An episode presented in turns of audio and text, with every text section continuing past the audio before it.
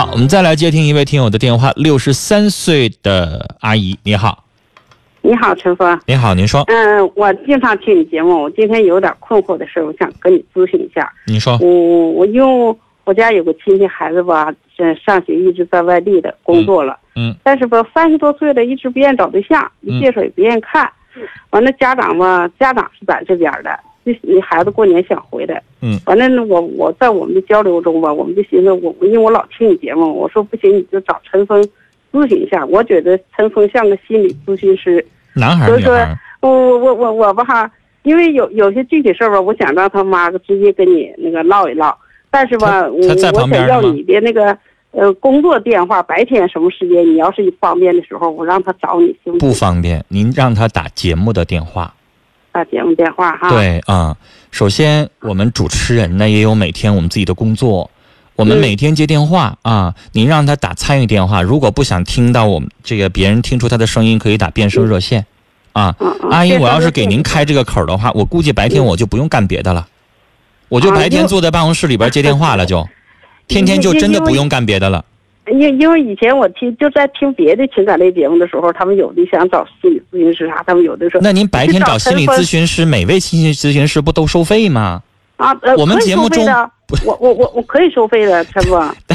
但我阿可姨，以我收这费不的一样，我们节目专这个周末有心理专家，人家是开心理诊所，人家靠这个挣钱的，不是，所那以说那那那那你可以把他的你听我电话说给完啊我一下吗？哎，对哎他肯定是要收费的，啊，啊行，收费因可以为的。在节目里边儿他肯定是免费咨询、义务咨询的啊。嗯，我想。而我们主持人呢，就是白天我们有这个别的工作要做嘛，我们要编辑人节目要干嘛？嗯理解，对，啊、所以我们有的时候我们公布的电话是给大家提供一个信息，但是如果嗯我公布电话，所有的听众都知道了啊，晚上我不用参与节目了，嗯我都打别我都给别陈峰别打办公室电话，那我可妥 了对，我估计我什么也干不了了啊，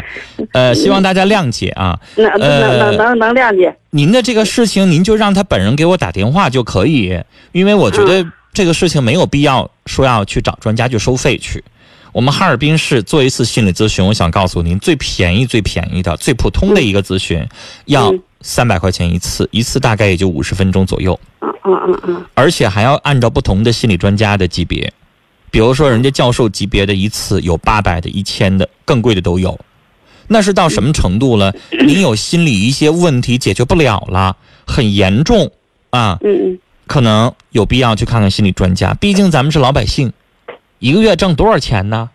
你看一次病花那么多钱，然后您听我，您听我说完。嗯，啊，行，好嗯的你这个问题这么简单，根本用不着看病啊，啊啊！我首先要问几个问题，您对让说你吧那个对我能知道的，让他那个个亲属啊去准备准备，了解了解。嗯一男孩儿女孩儿告诉我女孩几多大了？三十三了，有没有来往特别频繁密切的女性好朋友？呃，因为他们在外头啊，就租房子，几个小女孩就在一起，啊，嗯，就是几今个天你，明天他的，在一起住过，几个？嗯，是就俩，我就他们俩，还是好几个？一开始吧是，呃比如说跟跟跟跟跟小张，后来跟小李，后现在又跟一个，现在就他们就他们俩人是吗？对，好，我跟您说，嗯第一种我会往什么上怀疑，就是同性恋上怀疑。嗯，我们也我想告诉这你样想的，我，想告诉你，对嗯，这个不少。可是啊能过去我们觉得女同性恋者好像凤毛麟角，非常少见。嗯嗯我想告诉你，以我目前的临床看，嗯嗯，就是我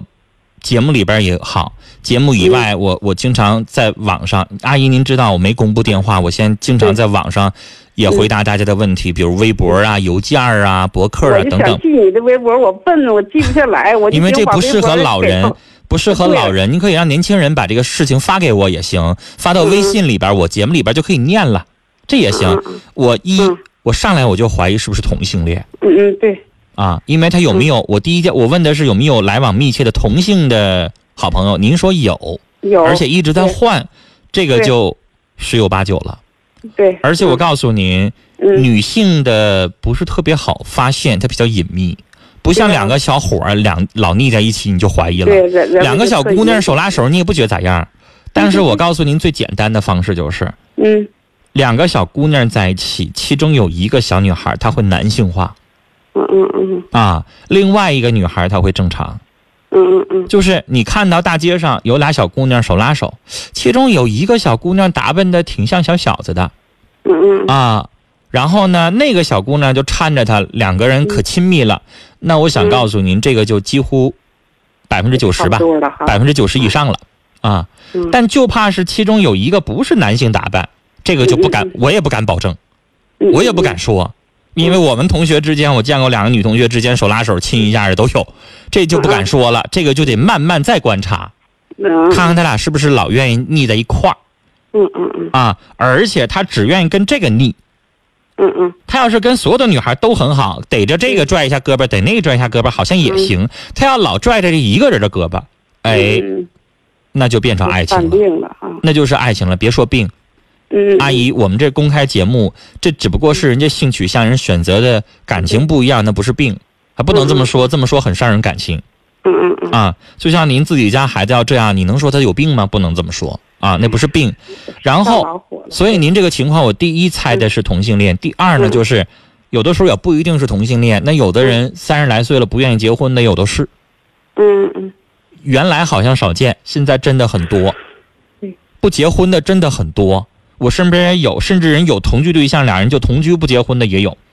嗯嗯嗯，我我我我们单位，我身边的同学、很多很多，那嗯他的都很正常、嗯啊，也是异性恋者，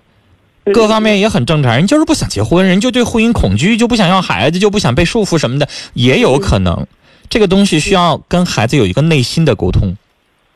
但是是我跟您说，嗯同性恋这个问题，一般情况下，他即使愿意说出来，他也不愿意跟父母说，对呀，他愿意选择一个同班对班的，比如哥哥姐姐什么的去说，因为他会觉得年轻人之间认同感强。嗯嗯这要跟妈说的话，妈一下就炸面了，是啊，我打你怎么怎么地的就完了。对孩子认为那就跟父母决裂了，所以他对打死他也不说对。如果你要是综合刚才我说的一些情况，你觉得嗯十有八九这孩子好像是同性恋的话，嗯那我建议您嗯劝劝您是您姐还是您妹妹哈，嗯嗯嗯让她让让您家孩子帮忙上网上搜。嗯我在节目当中呃说过，嗯有一个是我们国家的这个一一一个这个爱心组织啊，在嗯网上有一本这个很长的一个册子，嗯呃，我看过，而且我也推荐给听众看，嗯叫《一封写给同性恋父母的信》嗯啊啊啊、大概几十篇儿。嗯嗯，那里边非常网上有免费的，随便搜啊，嗯你嗯看一看。我记着好像是四十多篇儿，嗯那里边儿关于你的子女的心理，嗯他为什么会爱上同性，